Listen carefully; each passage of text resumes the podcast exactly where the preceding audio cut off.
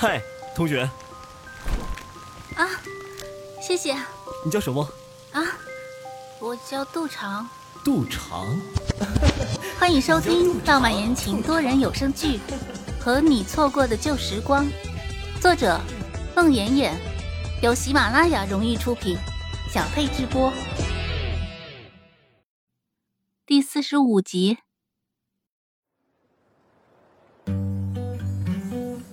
随着剩下的几场大雨过后，杜长大一的最后一次考试临近了。鉴于上学期高数考试的教训，杜长这次备考的状态相当的认真。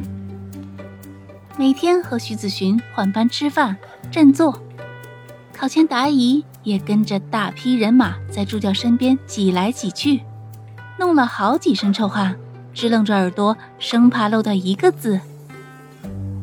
考试过后就是暑假，转眼又是九月，新生入学的日子。大二的日子已经没了新鲜和不适，变成了行云流水、轻车熟路。按部就班的几个教学周过去，转眼就快要新年了。还有半个月到新年的时候，向景鹏来找徐子寻和杜长，M 大例行的新年文艺汇演又到了。应了那句话，每届都有人才出，各领风骚二三年。杜长和徐子寻在文工团的排练厅里，看到新一届的小学妹们，个个不仅外表如出水芙蓉，而且更加多才多艺。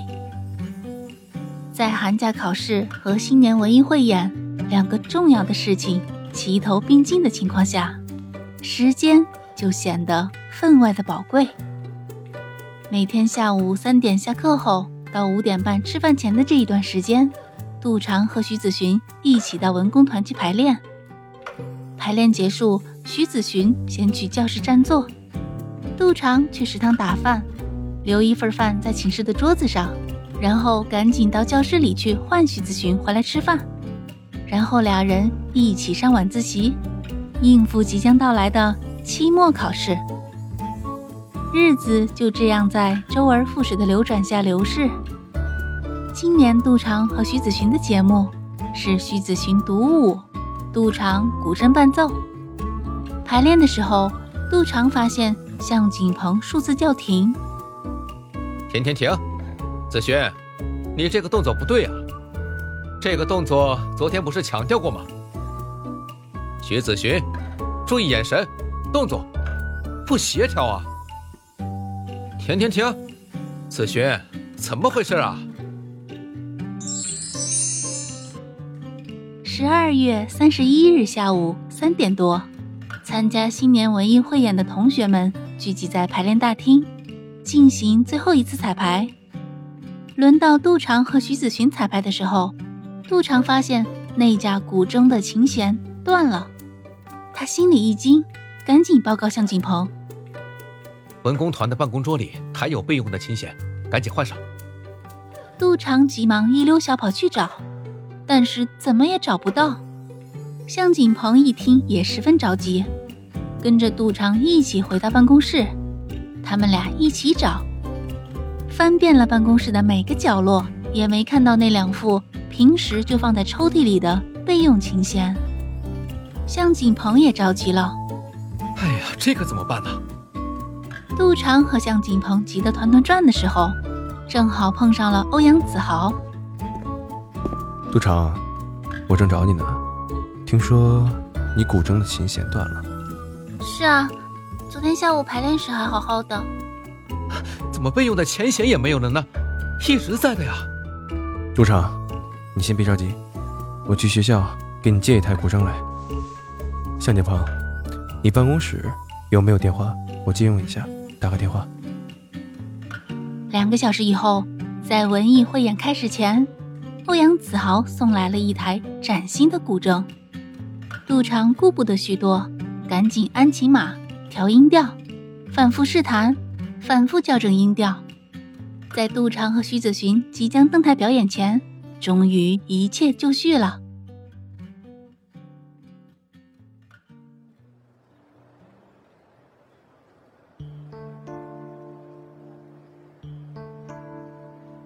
大幕徐徐拉开的时候，台下的观众发出了惊呼声。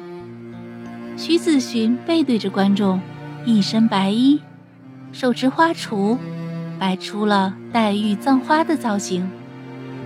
而杜长也一身白衣，长发飘飘，浅笑嫣然，端坐于古筝之后。八七版《红楼梦》中的插曲《黛玉葬花》，经过更适合古筝演奏的改编，经杜长的手弹起来更加古朴厚重、委婉动听。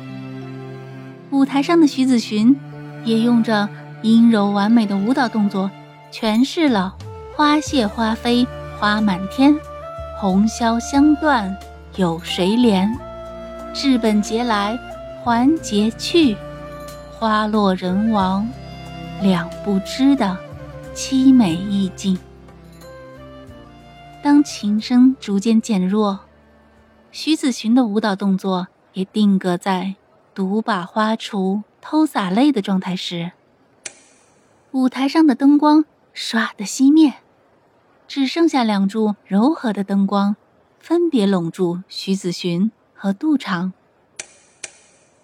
当舞台上的灯光再次全部亮起，两个古装打扮的白衣少女手拉着手向观众谢幕的时候，台下的观众才从凄美唯美的意境中反应过来。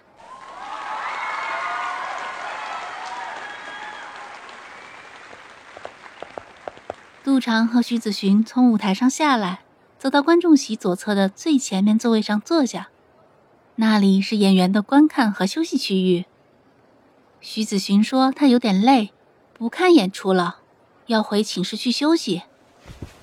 杜长刚坐下，就见欧阳子豪悄悄地坐在他旁边，面带微笑，冲他竖起了大拇指。杜长正要对欧阳子豪表示感谢，就听见了接下来台上表演独唱的那个男生的声音：“下面的这首《青梅竹马》。”我要送给一个女孩，在那个美好的月色下，我也给她唱。我希望她幸福、快乐，越来越漂亮。接着，贾承勋那富有磁性的歌声深情的响起。是谁和谁的心刻在树上的痕迹？陆长听见这首歌和贾承勋的开场白。惊呆了，他看见贾承勋站在舞台的最左侧一角，以离他最近的距离，面对着他的方向，深情而专注地演唱着。